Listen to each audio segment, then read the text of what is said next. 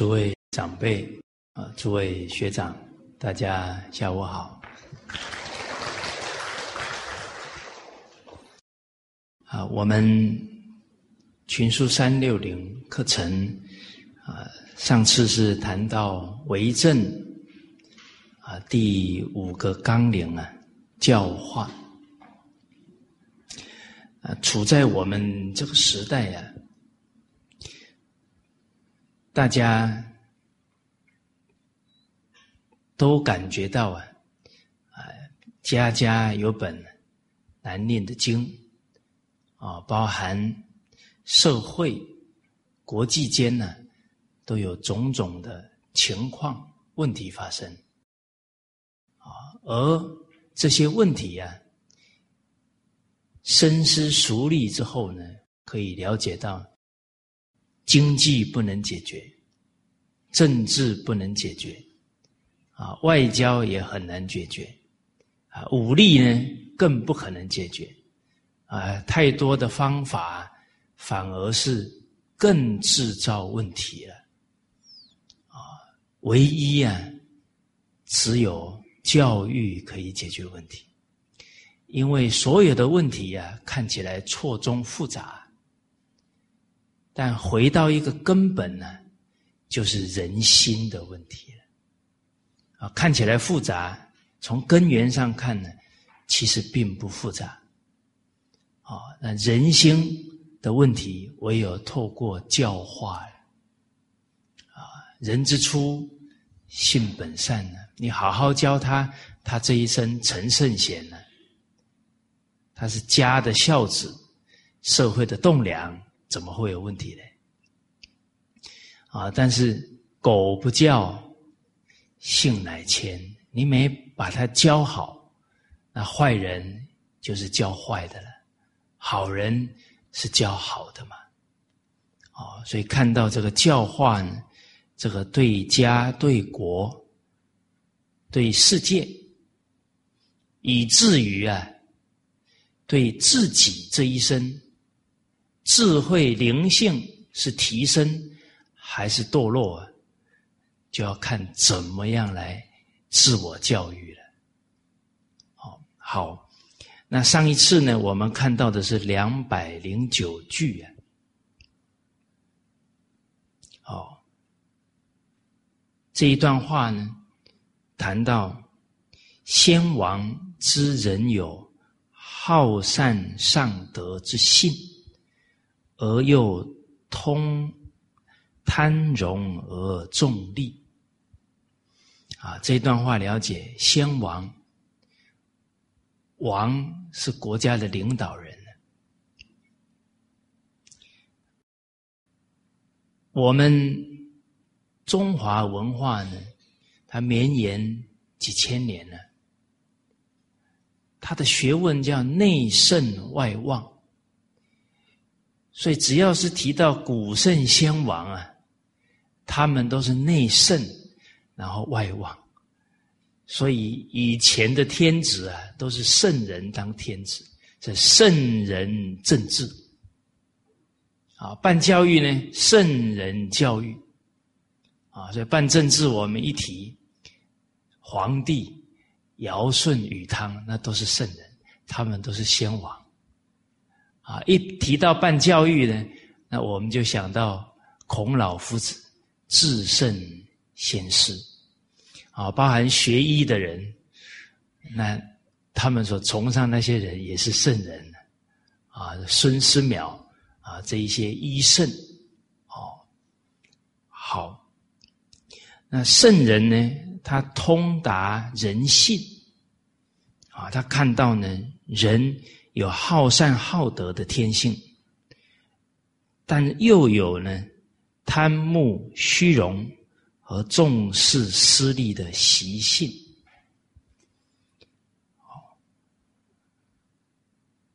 那了解以后啊，那当然要长善救施啊，所以故贵其所上啊，提倡呢那个好善好德的美德啊。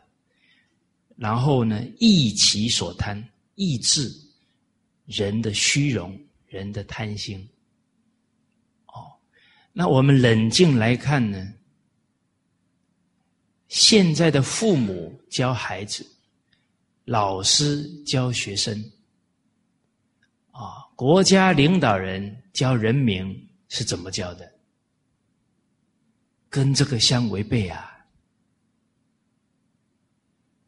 哦，老子有一句话，很值得我们这个时代的人思考。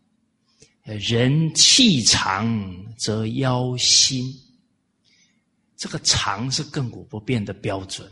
你一变了，种种怪现象就要出现了。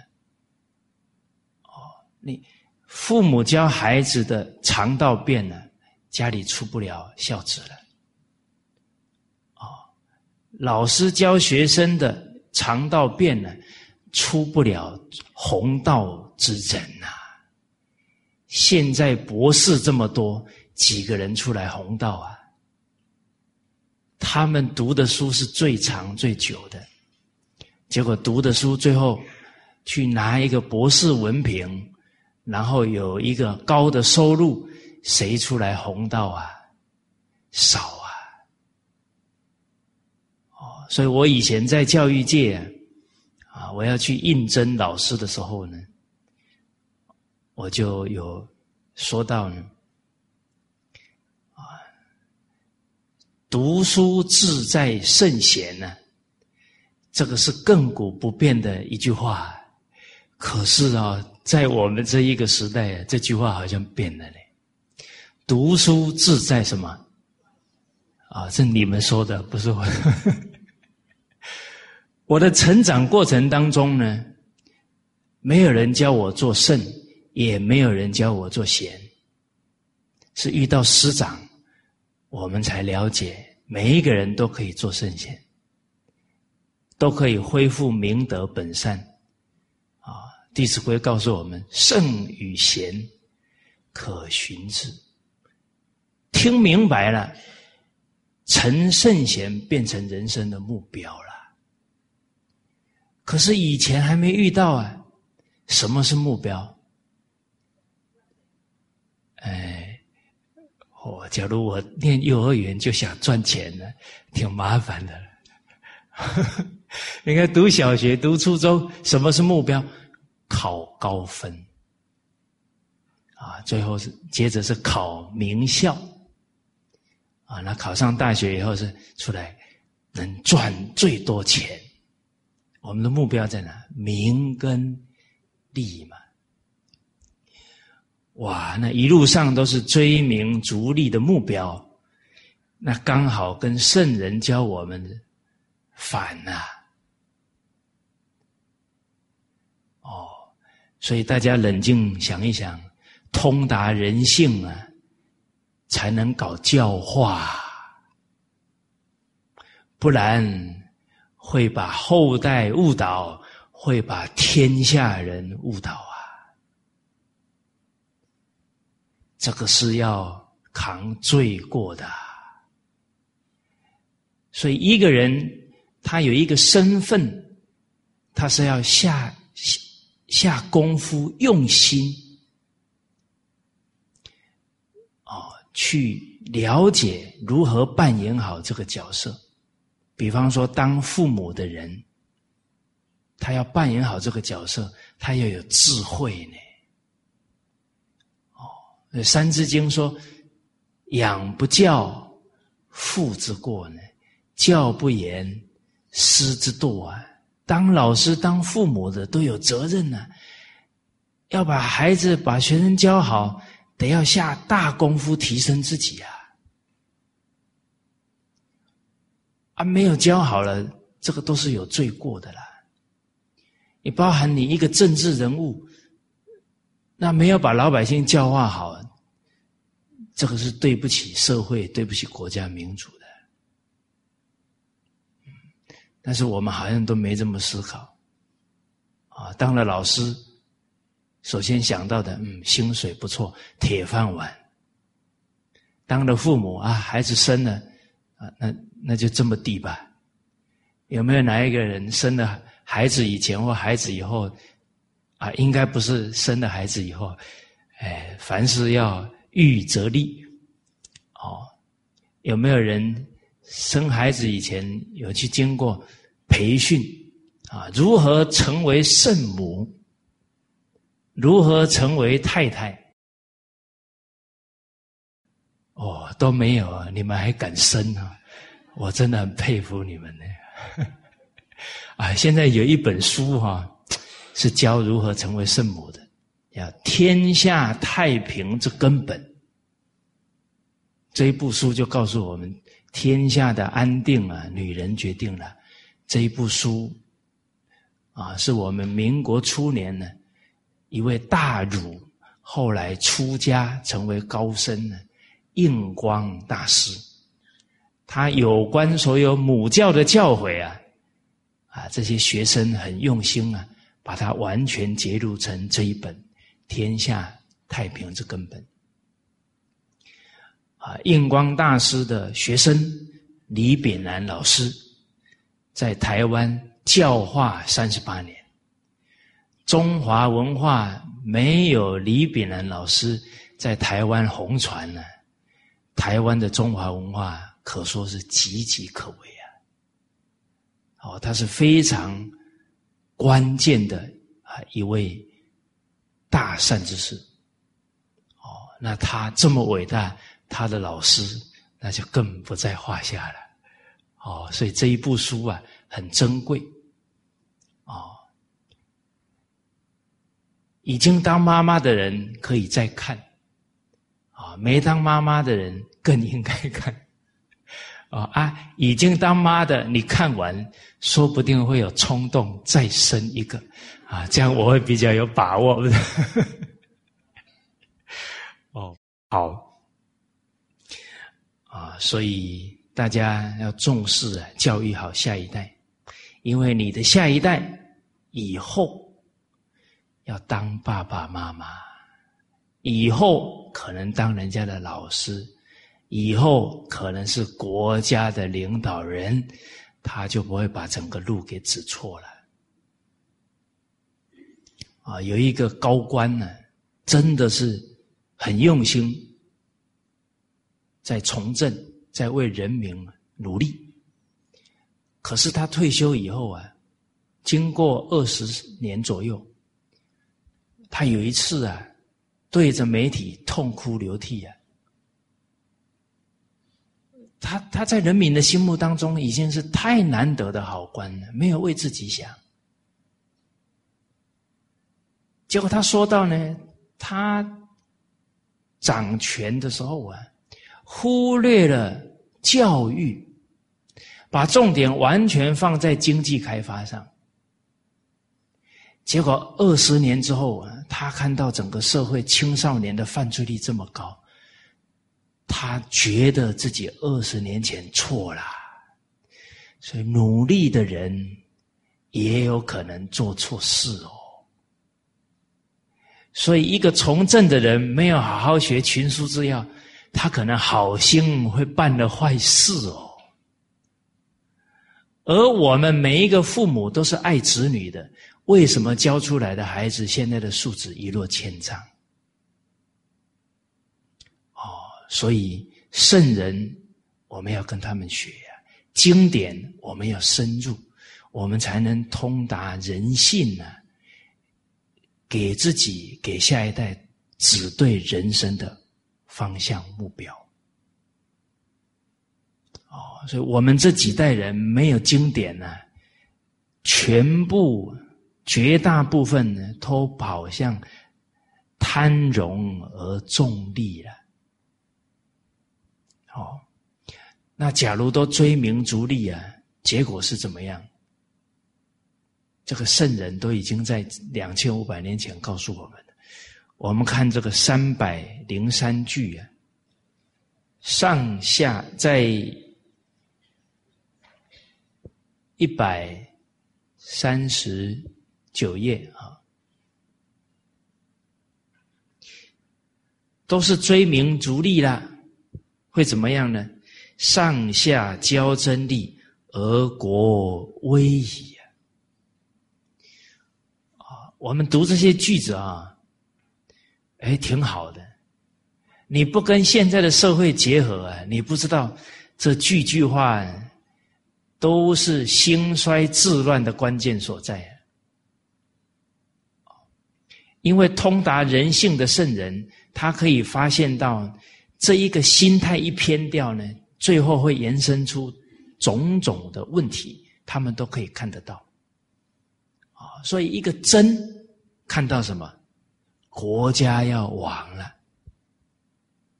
啊，您今天看到一对兄弟在抢东西，你会不会说国家要亡了？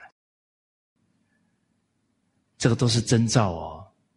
你今天打开报纸，看到这么多的兄弟都在争财产，告上法院，这个家危险了，国亦危险。哦，所以孟子啊，慈悲啊，两千五百多年前遇到一个国君梁惠王，梁惠王就告诉他：“哎，老人家，你走这么远到我们国家来。”是不是要带什么利益给我们国家？那孟子抓住这个机会教育，他是一国之君呐，脑子里都是利利利，经济经济经济，那 整个国家就带带错了。哦，那孟子很委婉呐，王何必只说利呢？何必曰利？亦有仁义而已矣呀。应该是讲仁义呀，讲德行啊。哎，你讲德行会怎么样？一个人有仁慈之心，怎么会遗弃他的父母呢？一个人有道义，怎么会背叛他的领导呢？那这两句话，我们现在拿到现在社会上，是不是放光明？假如照这两个话做下去，很多家庭问题、社会问题没有了。现在是养老院越来越多啊，子女都不养老人了，他去赚他的钱，不奉养老人了。还有仁慈心，怎么可能会抛弃父母？那所以讲仁，家庭问题解决了；讲义，团体问题解决了。哇！现在没有道义了，把公司的权钱卷管潜逃啊，不管领导的死活啊，哦，或者是谋自己的利，哦，跳槽了，没有忠义了，或者还挖角挖的很厉害了。你说人重利轻义啊，才会出现这些现象哦。啊，所以从人心重仁义去名利的追逐啊，种种问题就解决掉了。啊，那孟子也分析到啊，假如你都讲利呀，那一个万圣之国啊，推翻他的一定是拥有千圣的大夫，他要抢着做国王。那千圣有千圣这么大的国家，那推翻他的就是百胜的大百百胜的大富之家，把它推掉，因为都要争呐。哦，那现在我们看这个争，从家庭争利啊，推演开来，各行各业啊，都在争利啊。请问大家想一想，当老师的人争利？很危险呢。当老师的人一争利，哦，父母给他送东西送的比较好，他就疼那个孩子。全班的孩子都生病呢，全班的孩子人格都受影响哎。哦，那这个老师啊，就为了那么一点钱，把下一代的人格都毁掉。那这个果报，我看到十九层地狱啊，可能是逃不掉的啦。你说当医生的人重利，哇，那麻烦了。那一个病人走进来呢，不是关心他真正的病怎么根治啊，是看他从头到尾，在他身上能不能磨到更多的钱呢？哦，所以培养医生，首先要先培养什么？不是技能啊，是德行。只要没有种德了，又长他的贪荣而重利啊。各行各业很可能不是在服务人呐，而是在伤害人呐。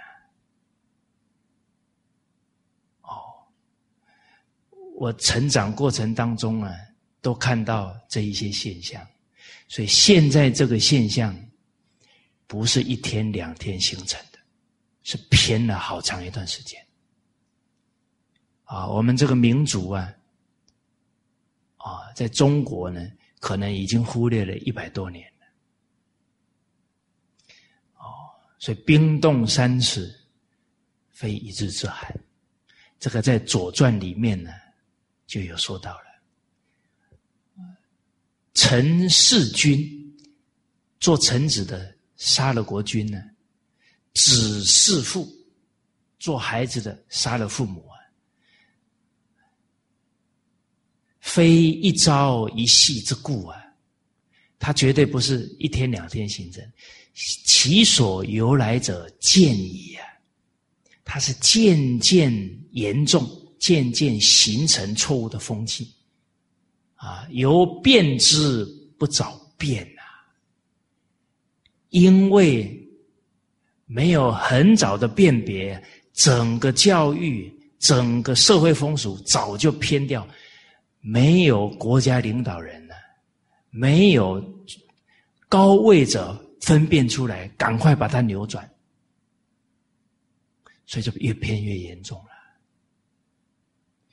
当然，假如这个父母啊，真正明白道理啊，他的孩子就不会随波逐流，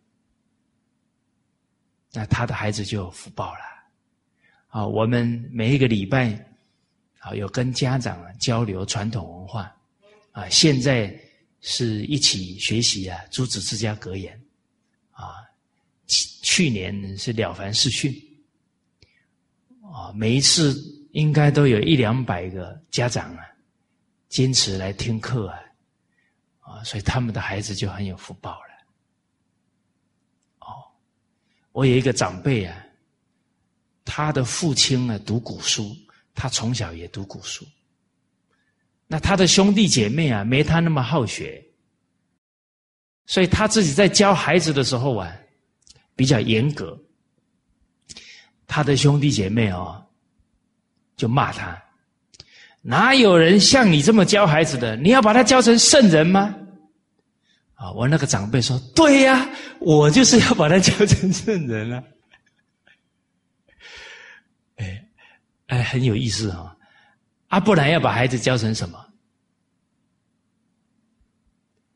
你说教成圣人，目标太高了，降一点吧。你说好好降君子就好。啊，你的目标是君子，教出来的铁定不是君子啊！就降一等，不就变凡人？啊，假如当父母的人标准说，哎，他只要不犯法就好了啦。铁定个个都犯法，因为你标准定这样，他一不小心就不合格了。那大家冷静想想，那我们现在教孩子的标准是什么？我还听过一个标准，吓死我了！他不打我就好了，真的哦。这个哦，所以。气长则腰心啊，这个肠道不能退啊。读书志在圣贤，这个标准不能退的。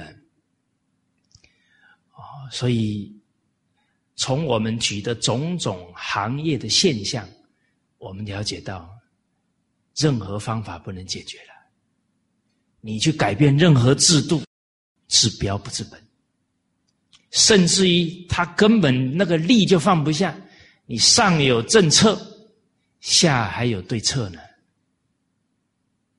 所以现在建筑业，哇，垃圾工程有啊，那个一地震啊，看到那些现象，水泥里面居然是空的，真的看得触目惊心啊！就为了利，毫不顾几百人的生命啊！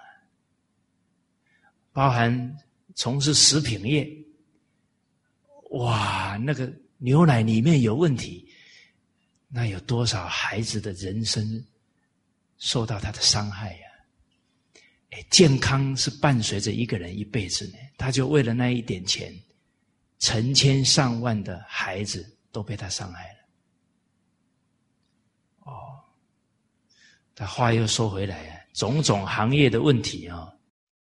我们当老师的人责任最大，各行各业都读过小学，都读过初中啊，哦，所以第这《三字经》说：“教不严，师之惰啊。”当老师的人，决定不能只有看分数啦。我也是在升学主义之上之下上来的。我也很渴望哦，老师给我多讲一些好善善德的东西呀，这样对我们的人生会有很大的改变呢。我记得我的老师啊，只要讲过这些做人的道理啊，我一般都印象很深，不是不愿意学。我有一个理化老师啊，教理化的呢，教科学的呢。他不是教道德的嘞，哇！我记得他有一次眼睛非常的严肃，说到呢，人不可以有傲气，但是不可以没有骨气。哦，这个教的好，人不能傲慢，但是要有骨气，要有志气，啊，这一生不能白来，啊，我就把它记起来了。好，所以我自己呀，都觉得求学过程当中太需要伦理道德。可是当我自己在做小学老师的，我假如还继续只追分数，那我不是昧着良心干嘛？啊，我继续看着那个学生一年不如一年，哦，那个薪水我领不下去了。我们真看明白了。就是缺教化，就是缺伦理道德，一定要教孩子这些东西。结果呢，觉得孩子需要啊，更冷静下来，不是孩子需要而已了，自己也缺伦理道德教育了，啊，所以要教孩子，首先要先教自己了，啊，自己要补习了，啊，所以。才到了澳洲啊啊，去跟师长学习儒释道的教诲。哦，好，我们明白这些道理啊，就不会乱跟错误的思想观念。在台湾跟着美国的价值观走的太多太多人了。美国从幼儿园就教竞争。您看，贪荣而重利，这偏的非常严重啊！那你说一直争呢？越争越有福报吗？美国是全世界负债最严重的，所以真的社会有没有福报？没有福报啊！越争越计较，心量越小，当然没福报。看很多事哦，看眼前，看表象，根本看不到正确的道理呀。反而要看根本。老祖先都讲根本，福从哪里来？福田心根呐。所以我们几千年代代都出圣贤，包含。全世界只剩我们这个民族的文化还传承，那我们这个民族是全世界福报最大的呢？从哪里来？从祖先的福荫啊，从我们受的教育都是扩宽心量来的啦。哦，所以您看这个经文讲的“贵其所上”，因为都是提倡美德啊，提倡道德啊，结果人心受到教化了，故礼让心呢，礼让盛行呢，礼让成为风气了。抑其所贪，抑制他的贪心，故廉耻存。啊，所以廉耻的德行啊，从小啊就扎了根了。所以以前的人以真感到羞耻。哦，以前的人那兄弟争财产呢？笑掉人家的大门牙，你看有交没交差太远了。啊，《弟子规》说：“物虽小，勿私藏；苟私藏，亲心伤。”不要有私心、私藏，要为父母，要为兄弟姐妹，要为家族想，他就不会贪利。哦，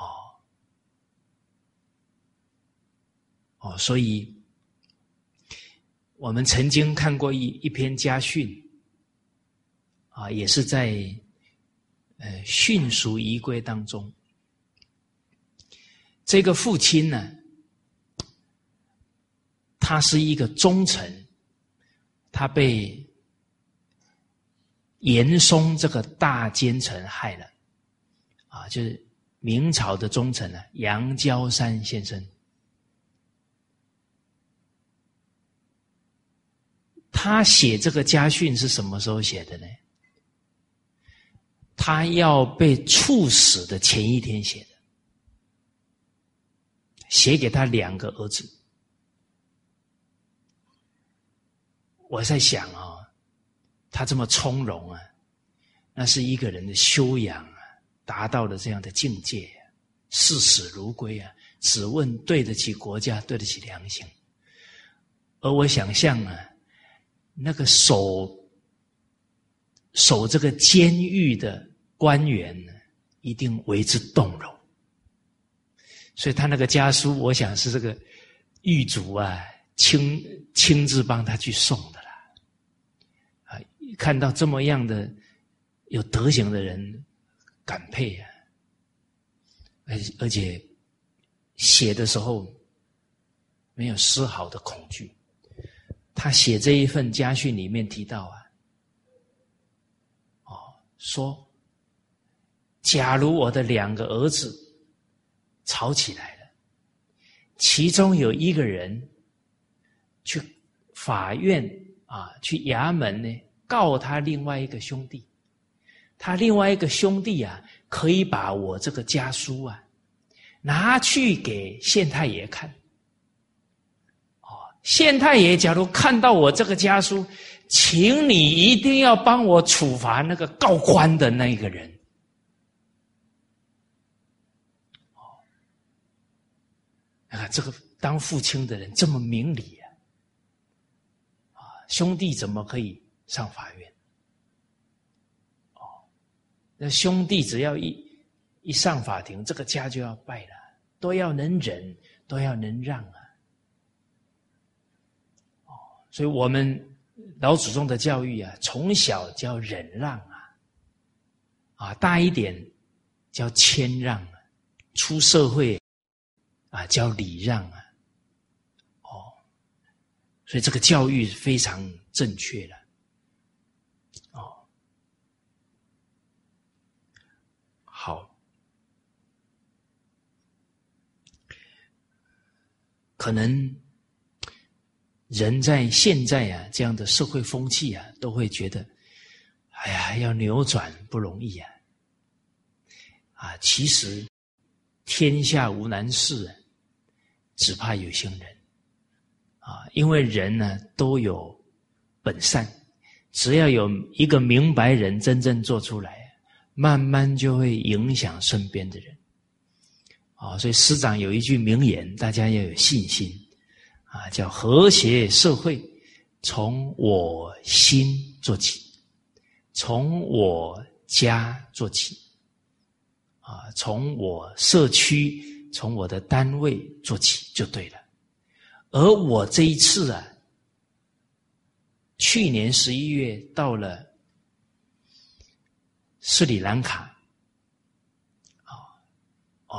有非常多的感动，我自己呀，所谓百闻不如一见的，亲身体会到，贵其所上，故礼让心。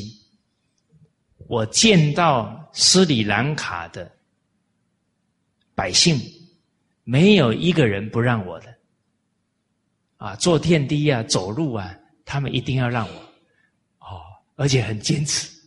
啊，因为他看得出来我是外国人，呃，特别礼貌。呃，包含我们坐在游览车上，看那个下课的孩子特别热情，给我们打招呼。哦，而我们接触他们的百姓啊，他们的百姓啊，晚上啊都是回家吃晚饭。晚上不急着赚钱，非常重视家庭伦理啊！而且他们说啊，他们不希望经济发展的太快。哦，有受教育的人哦，认知不一样哦。他们的小学生呢，每个礼拜天都到佛寺接受佛陀的伦理道德教育。哦，我们去的那一间佛寺。两三千个孩子，哦，很壮观呢。哎呀，我在那里回想，我读小学一下课回家就抓蟋蟀呀，造罪业、杀生的了。哦，假如我就每个礼拜天去受圣贤教育，哎呀，我人生就很快、很早就不一样。哦，哦，所以这个确实啊，不是说人在江湖身不由己，没那个道理。是你自己愿不愿意改造自己，你愿不愿意走正确的方向啊？再来把后代引导正确。哦，那当然，他们的国君呢，他们的总统带头啊，尊师重道啊。那老百姓哪有不学的呢？啊，总统生日当那一天呢，早上六点多，早上哦，就到佛寺啊供养他的老师啊。大家想一想，现在一般世界的国家领导人生日那一天干什么？哦。想着要去哪里 happy happy 了，但你看他都做出榜样出来，哦，让我们非常佩服，哦，所以下一句要讲到了两百一十一句啊，上为下效，然后为之教啊，这才叫教育啊！现在父母。领导者当老师的，假如不明白这个道理，他也会觉得我都讲很多次了。那他把言教当做教育的核心，那他自己不身教，适得其反。所以大家冷静哦。现在打从内心尊敬领导、尊敬老师、尊敬父母的人越来越少哦。你不能怪他们哦。是我们对教育呢已经本末倒置了，身教是本啊，言教是末啊，我们把它搞颠倒了。哦，所以斯里兰卡的总统带头啊，我从下了飞机到离开，只要看到出家法师啊，他们全国七十。百分之七十八都是虔诚的佛弟子，接受佛陀教育的。一看到出家人，他们的百姓马上给他顶礼，马上啊请他坐，而且坐的时候还拿着一个节拍的布，要先铺在椅子上，再请法师坐。哦，那大家想一想，他的父母这么做，那个孩子三四岁就这么看呢？那法师讲的话，他敢不听吗？哦，哦，所以古人说：“读万卷书啊，行万里路啊。”我们真正去看到这些榜样啊，对我们人生的启示非常大。哦，那这一次师长来啊，哎，给我们做了很多表率啊，啊，其中有一条，师长老人家专门找了一天呢。准备了非常丰富的礼物啊，还亲自安排礼物啊，啊，去看望首相的妈妈。那这个不都是演给我们、教育我们这些学生，而且都是身教啊。首相是妈妈教育出来的，哦，一个国家的领导人。啊，对整个国家的贡献呢，他的母亲记第一功啊！啊，但是现在人有这个概念的人少啊。你比方说一些做电视节目的，啊，如何教育孩子成才？找一个博士来，你应该去找那个博士的爸爸妈妈来啊！怎么是找博士来？哦，你看现在都看着表象啊，没看看到源头啊！啊，那老祖宗有智慧啊，在《中庸》里面就讲了：啊，父为士，子为大夫。他父亲是一般的读书人，但是他的孩子是大夫，就是部长级的人。葬以士，祭以大夫。他去世的时候用一般的读书人的礼，但是每一年祭祀他全部用大夫礼，就是提醒世人，这一个老人家去世了，可是他给国家留了一个栋梁，我们要缅怀他给这个社会国家的恩德。哎，这个礼就是教知恩报恩呢。所以古人很厚道，是这么教出来的，叫慎终追远，明德归厚啊。哦，好啊，所以我们能亲近师长啊，看到他老人家的行持啊，是非常难得哦。我们珍惜好，那我们有看到的部分呢啊，再跟大家。多交流，好，好，我们接着呢来看呢两百一十句，好，我们一起念一下：自明之道，勿笃于教。好，呃，这一段话呢。开头啊，就讲到啊，治理百姓啊，最好的方法，最好的啊啊这些智慧啊，在哪里呢？那当然，这个治民呢，也可以是领导一个家庭、家族啊，也可以是领导一个团体、一个企业。都属于治民，这个治啊，就是治理、带领。在《说愿》这一部书里面呢，子贡呢有问孔子，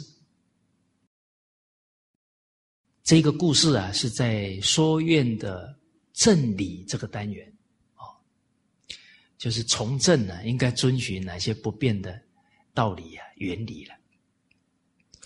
那子贡就问到呢：治民啊，就是如何来治理人民了。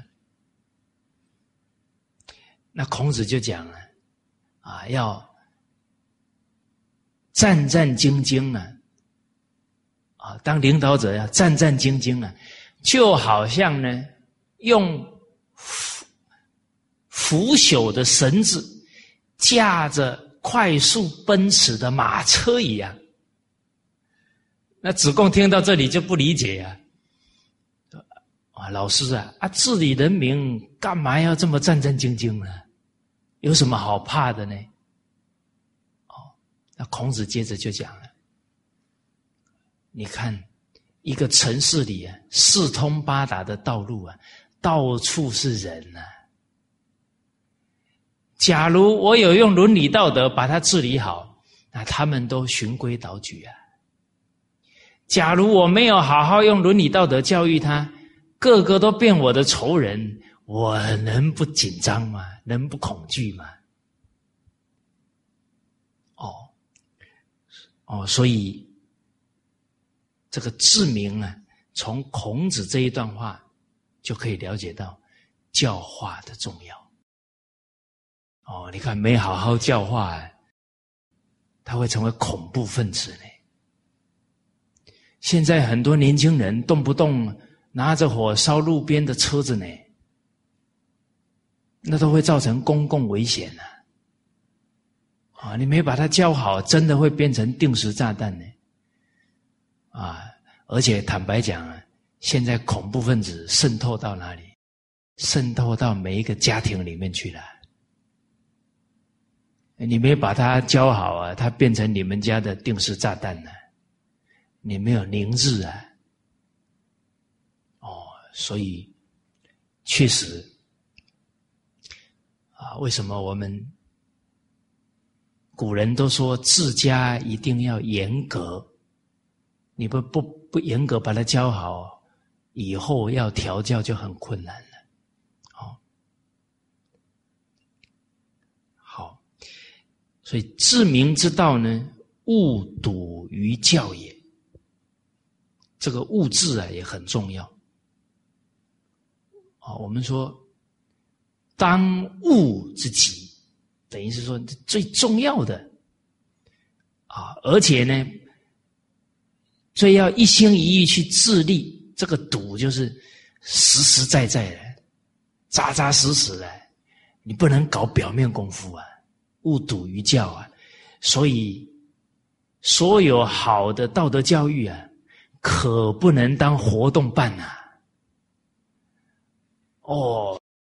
办几个活动啊，孝道活动，友爱活动啊，然后马上做成资料看板，然后挂出来，德育教育成果啊，那几张照片就是成果。那我们办教育的人不是很 很短浅吗？哎，所以小学教育的德育教育成果啊。应该贴哪些照片呢？贴曾经在他们学校毕业的啊，然后现在是好部长 贴出来啊，现在是好妈妈贴出来，哦，是好爸爸的，然后说啊，因为我们小学老师教我们哪一个道理，影响我们一辈子，真正得以成果了。哦。所以今天从事教育的工作，假如急于求成呢，那就没有误读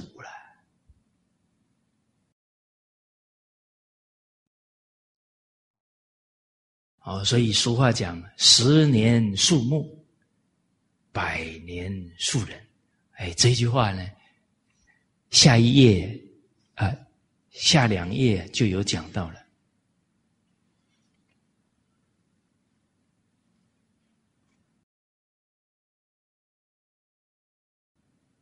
啊三百二十一句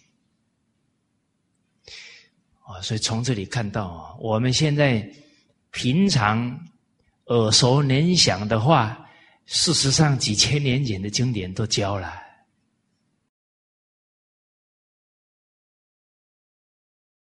啊，这个京剧讲了，一年之计莫如树谷，十年之计莫如树木，终身之计莫如树人。啊，这里都有典故了。哦，好，啊，所以我们。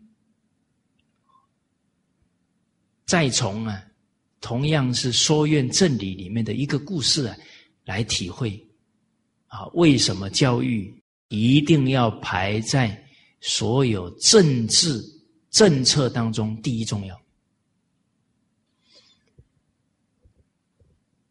魏国的国君呢，魏灵公啊，刚好遇到啊史求啊，他的一个臣子，就问他，好。说到正俗为物，办政治呢？什么要摆在当务之急啊？最重要的，这死囚呢？他是管司法的，他马上说啊，国君呐。最重要的是管司法、管监狱，为什么呢？因为一个人你判他死了，他就活不过来了；你判他，把腿给切掉了，他就接不回来了。哦，所以这个从事审案最重要。啊，这个司法官很重要。哎，大家说有没有道理？也挺有道理呀。好，过了一会啊，哎，子贡呢跟卫灵公见面了。那个子路，子路跟卫灵公见面，那卫灵公就把跟史求啊谈论的内容啊讲给子路听。那子路是将军呢，啊，他就说，当这个军事最重要，啊，你一个将军带了几十万军队出去，他那个敲鼓啊，啊，该进攻了，他抓住那个时机点，他敲对了，跟敲错了差很多啊。啊，他假如领军领错了、敲错了，可能上万的人都没命了。哦，所以啊，还是军事重要。哎，大家听，大家觉得有没有道理？哎，挺有道理。接着呢，哎，卫灵公啊，跟子贡见面了啊，就把跟史求啊、跟子路的谈话呢，告诉子贡。这个子贡呢，我们刚刚才说他请教了孔子啊，怎那个治民、治理人民什么最重要？孔子已经告诉他教教化了啊。那子贡就说啊，教育人民最重要了。你把人民教好了，他们都不会吵架了，那谁还？去官府啊，好，然后都教好了，都不打仗了，那谁还那个那个还去担心什么死伤的问题了？啊，所以把教育办好了，啊，就不会有争讼啊，不会有战争了。哦，而且呢。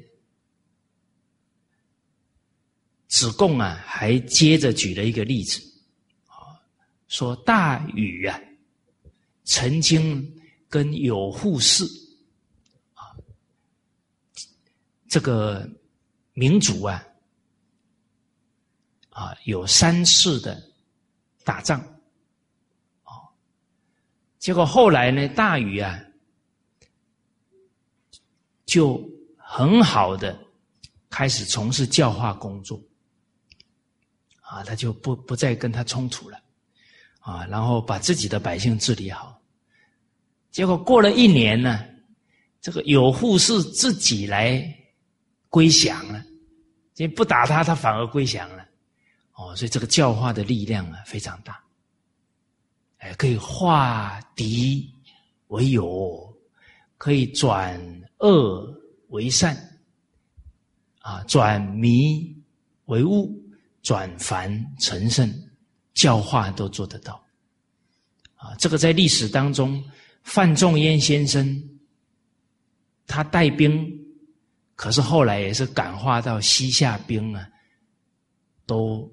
归顺哦，而且他死的时候，这些人都如丧考妣啊，就像死了自己父母一样的难过。所以这个教化的力量确实可以化敌为友的。好，啊，所以我们看到这一句“自明之道啊，勿笃于教”，而且一心一意致力于教化，要有自己的身教啊。下一句就强调身教了。而且这个教育啊，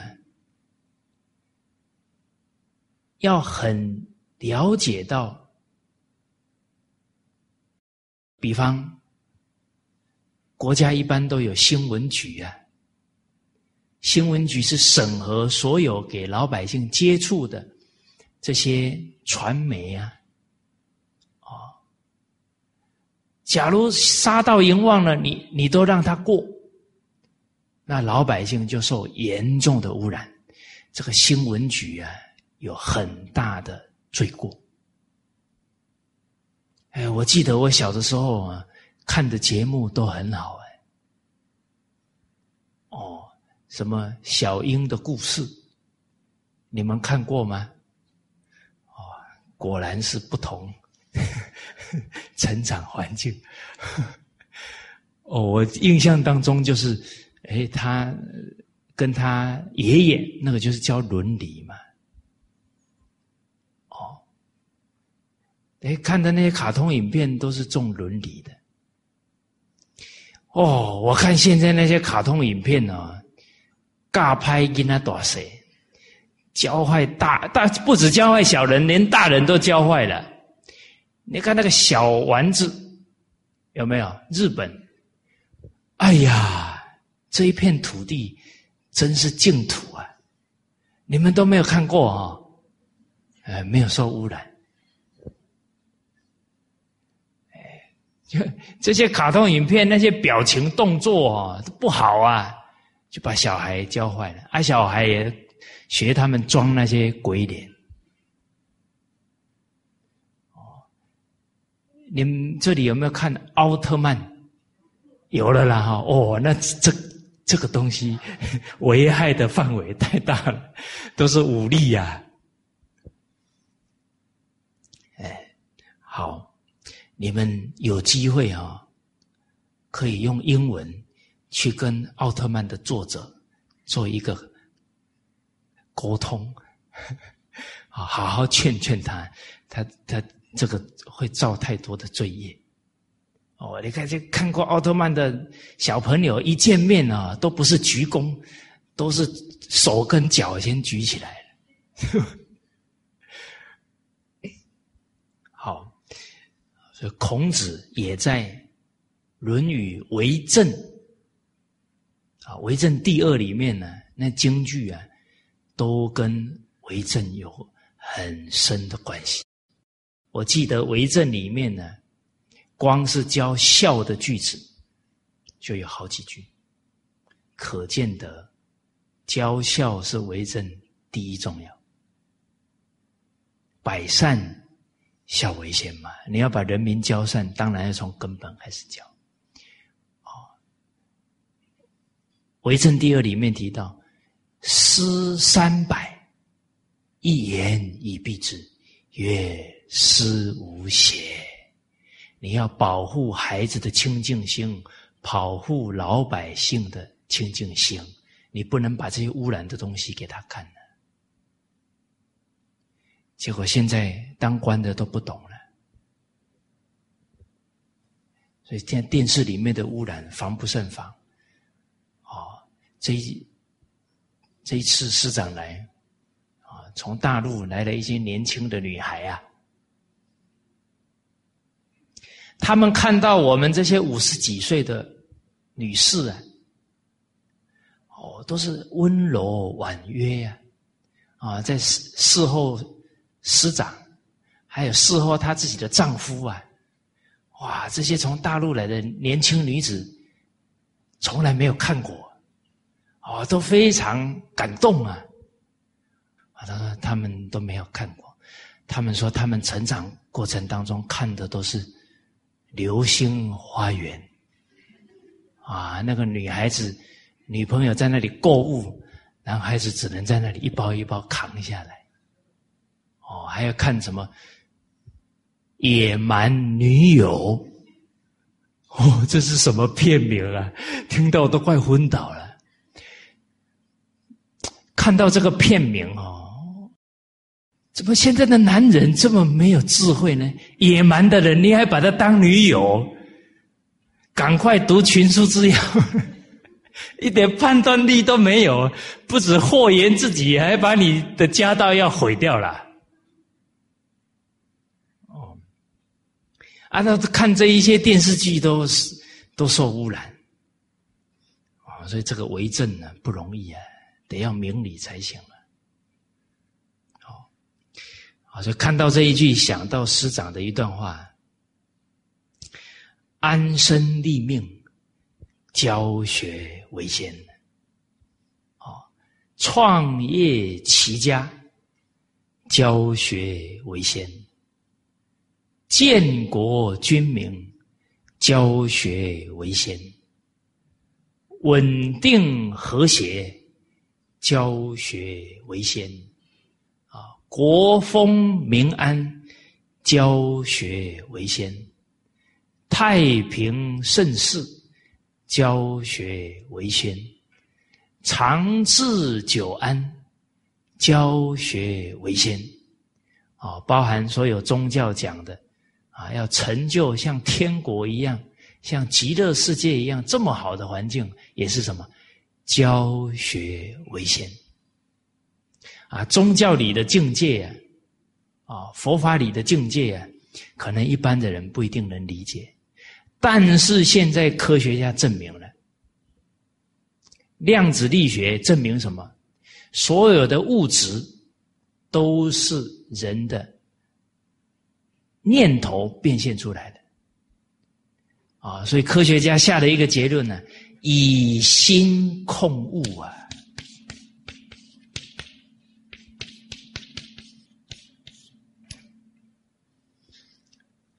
每一个人的心都跟圣贤一样，哦，都跟上帝一样，都跟佛菩萨一样，那那个世界会变成什么世界？啊，周朝周公治理作乐。最后成就成康之治啊！四十年监狱里面没有一个人呢。哦，那我们再看往更高的领域去，哇，那能造更美好的世界哦。哦，好。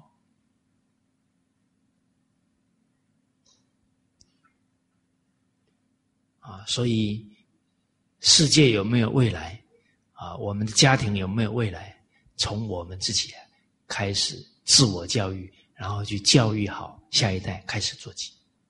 好，天下兴亡啊，匹夫有责任。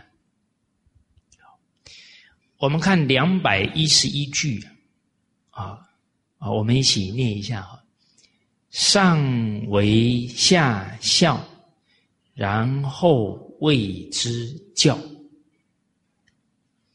啊，意思呢，在上位者的作为啊，他怎么做啊？在下位者就会起而效法啊，在家庭当中，爷爷奶奶、爸爸妈妈是上，孩子是下啊，在团体当中，领导人是上。下属处下，啊，在学校里面，老师是上，啊，学生是下，嗯，啊，在团体里面呢，你只要是年长者，啊，你也是上，啊，你位位置比较高，也是上，啊，你德行比较好，你也是上。啊都有责任呢，带好头，哦。而这个上为下效呢，然后谓之教。孔子呢，在《论语》当中啊，因为孔子希望呢，把政治办好啊，老百姓可以过好日子，所以遇到国家的领导者啊，都一直在提醒。上为下效。好，在《颜渊》第十二啊的句子当中啊，季康子的句子呢，出连续出现三句啊，而且这三句啊的核心，通通是强调上为下效。好，我们复习一下，应该跟大家都有讲过了。啊，季康子呢问政于孔子，那孔子对曰：“政者正也。啊，子帅以正，孰敢不正？”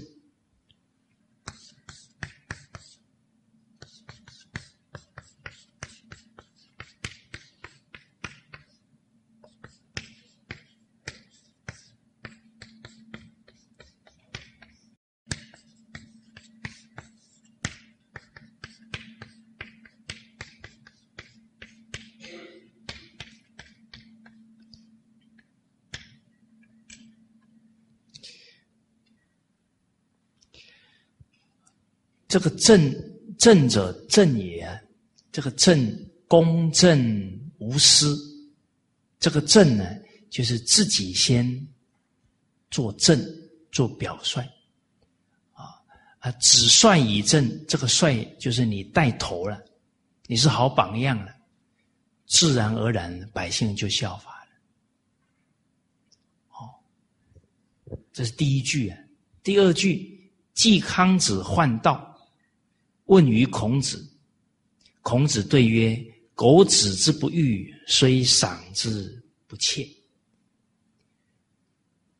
这个整个社会啊，偷盗的现象比较多。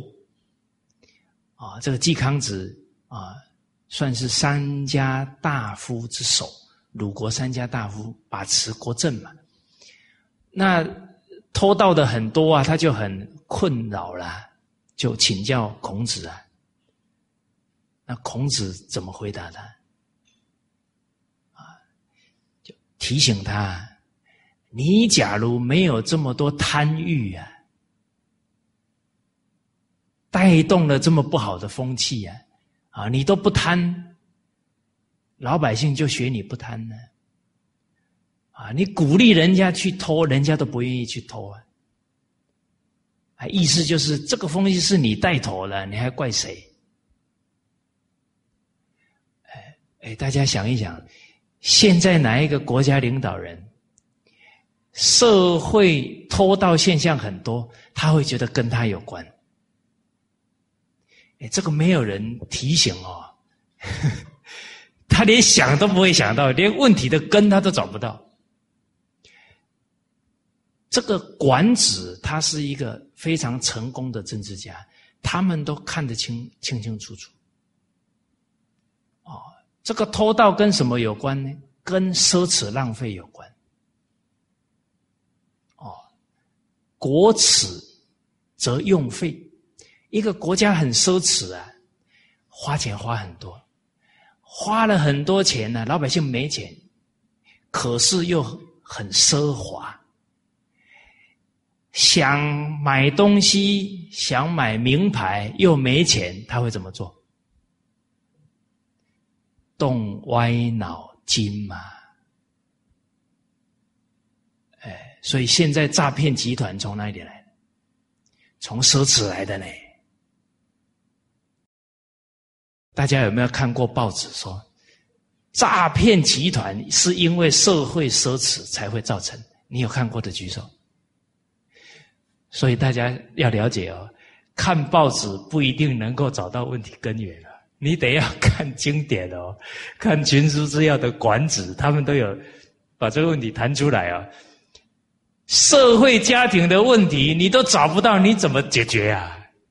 就像大夫治病，你连病根都找不到，根本就没办法下手啊。而一个国家领导人就这么贪欲。都穿的都是名牌的，哪有你底下的人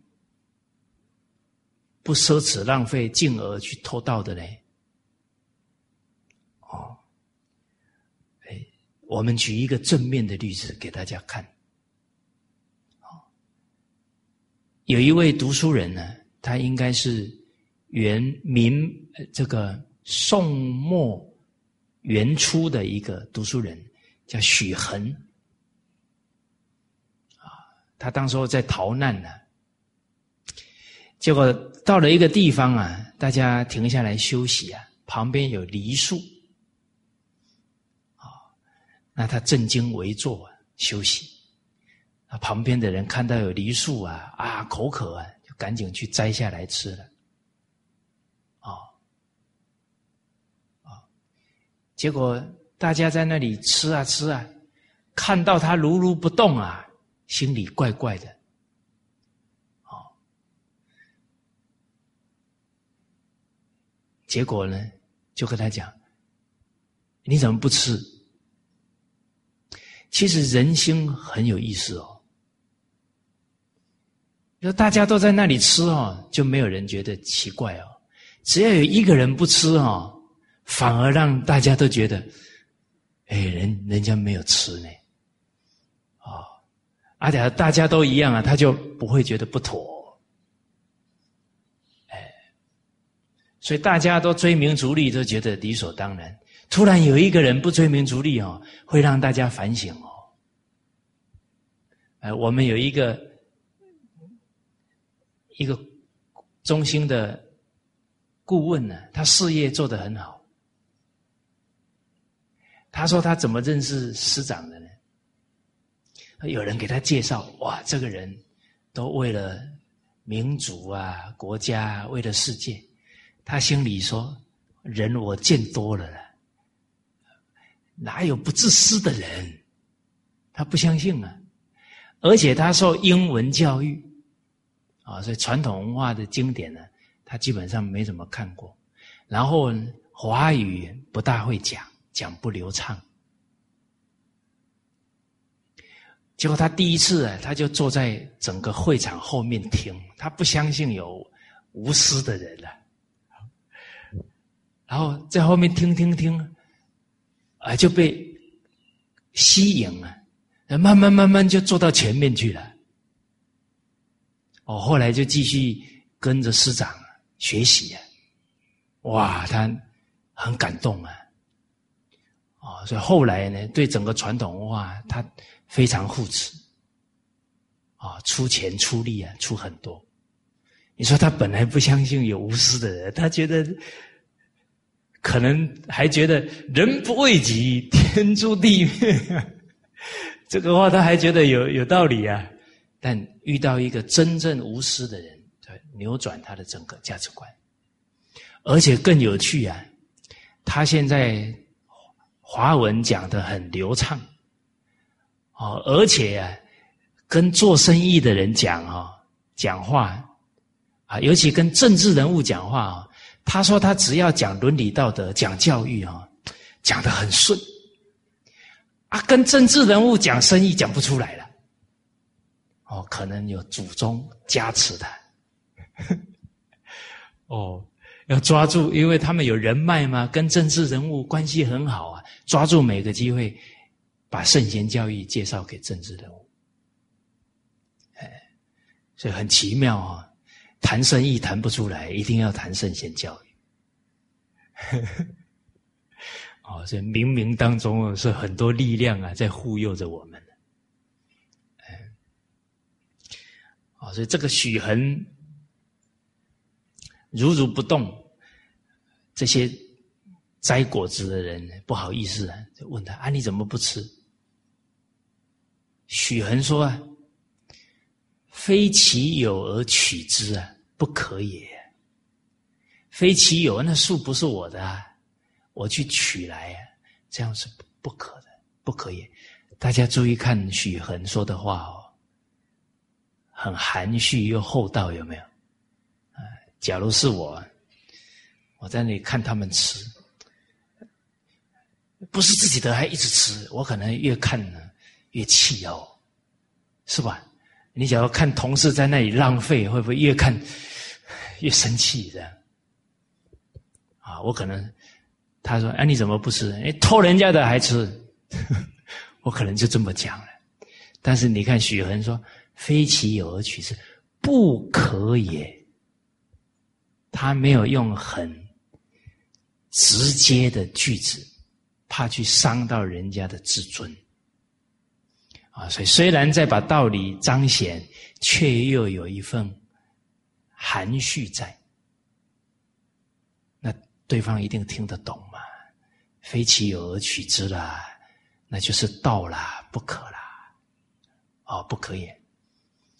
呃，你看他指出来哦，但是那个对方马上回应哦，那个梨子没有人的啦。哎，有时候我们的长辈在劝我们哦，劝的很有道理哦。我们第一个念头不是接受这个道理哦，是找一个更好的理由，看能不能把它转过来。啊，那个叫聪明反被聪明误哦。啊，他对方没有马上接受，说：“啊，梨树没有人的啦。”坦白讲啊，不可能啊！那个梨园一定是有人整理的，怎么可能没有人？可是这句话就不好接了，好不好接？你跟他接，有人的啦，哪有没有人的？哇，你就跟他吵架了。哦，所以不简单呢。你用言语要能够让对方接受，进而去改正他。你没有智慧，没有柔软，没有慈悲，不一定能办到。许恒说：“梨无主，梨树或许没有主人。”他没有跟他直接把他的话给讲破呢。他说：“梨无主，缓冲一下。”但无心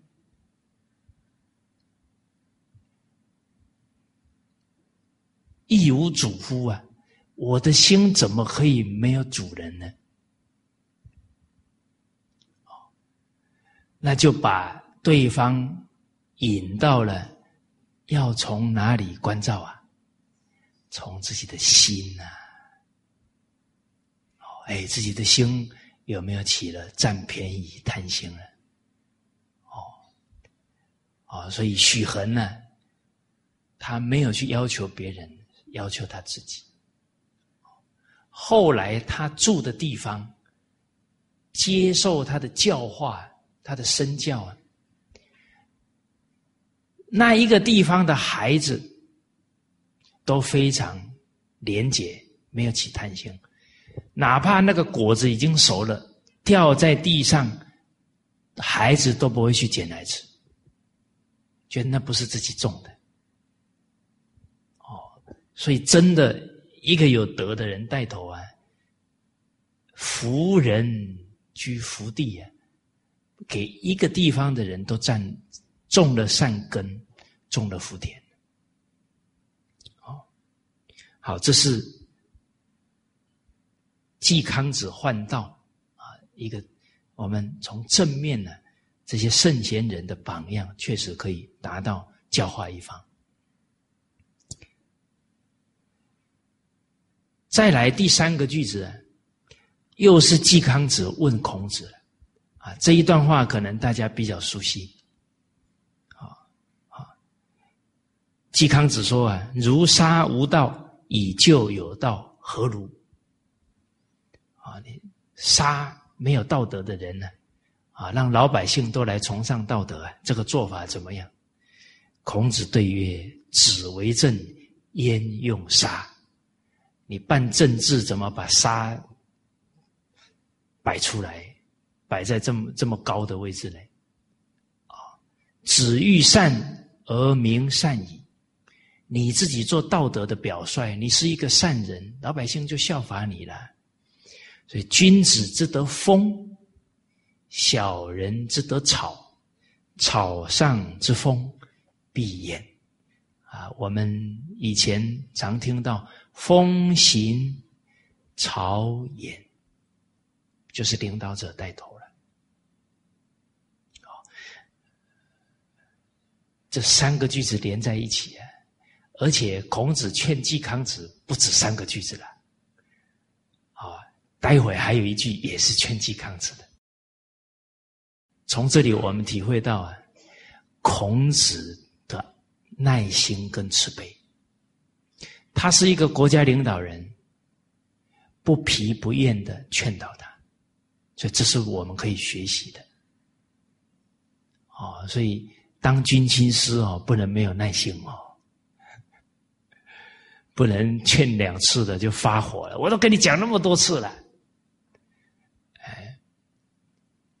啊结果你的你的下属说，才三次而已啦，还没二十一次啦，啊，他也跟你幽默一下。科学家说要二十一次才记得住了，嗯，现在人不止二十一次了，现在人越来越忙哦，忙到心都静不下来，还有可能提早得老年痴呆症，啊，要更体恤他。还要更有耐性。好，再来呢，我们从季康子来看呢，也给我们反省了。假如面对一个圣人，面对一个好老师，哦，劝我们同样的问题，劝了这么多次，那我们要很惭愧了，因为浪费他的精神，浪费他的体力呀。哎，我们不能有这么好的善知识劝我们，我们变成应该的了。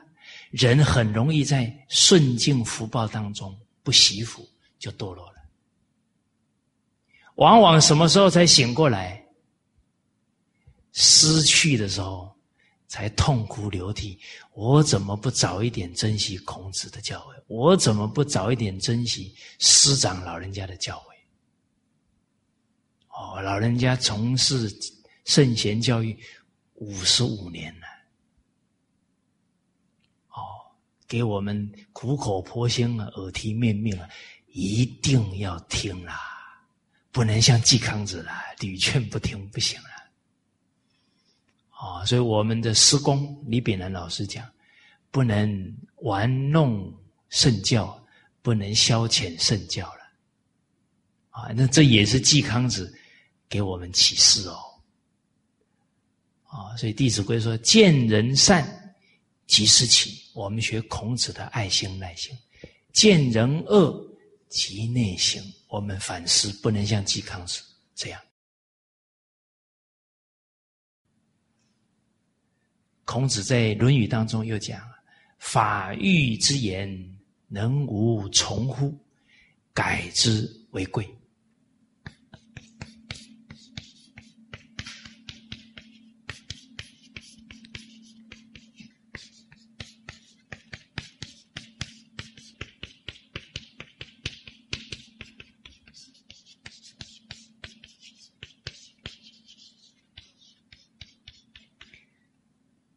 法语是非常好的教诲啊，跟经典相应的教诲啊，人家很用心的来劝我们，我们听了当然觉得啊，很对，很正确，从乎就顺从了。那那不是嘴上说啊，谢谢你，我改，哦，要真正回去把它改过来。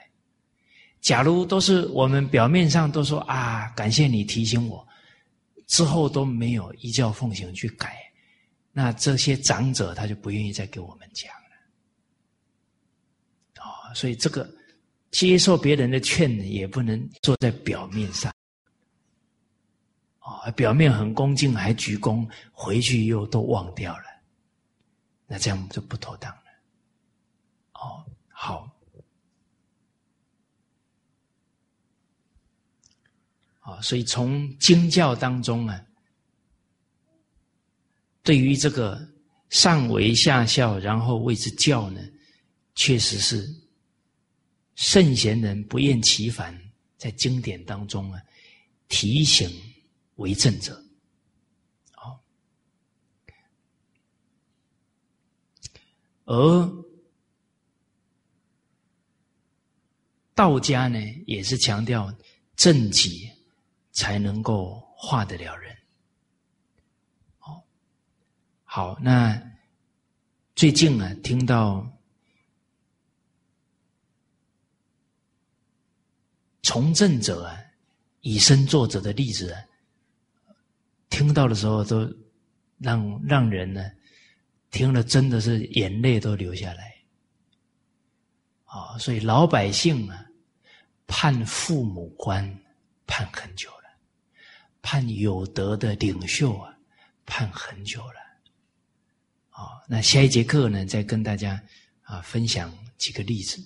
啊，好，这节课先到这里啊，谢谢大家。